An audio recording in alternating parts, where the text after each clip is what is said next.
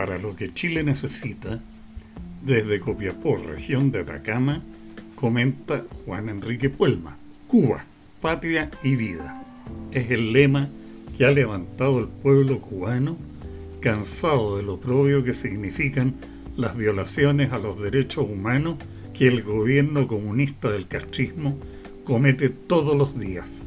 Desabastecimiento, salud, mala calidad de vida, represión, baleos, apaleos y desaparecimiento de personas a manos de militares y policías vestidos de civil.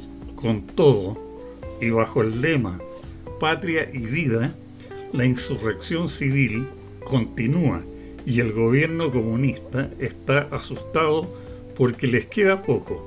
Se están plegando desde todos los rincones del planeta los cubanos patriotas en el exilio voluntario. Estoy viendo en directo cómo desde Miami ha salido una flotilla gigantesca de lanchas con cubanos dispuestos a luchar junto a sus hermanos para liberarse del oprobioso comunismo que desde 1959 los ahoga, empobrece, los embrutece, los mantiene en calidad de mendigos y finalmente los mata. Mensaje a mis compatriotas chilenos. Mantengan los ojos abiertos y actúen con inteligencia, porque lo que se nos viene es copiado del régimen cubano y perfeccionado por la sed de venganza. Por ello, les pido, en la elección presidencial de noviembre, voten inteligentemente.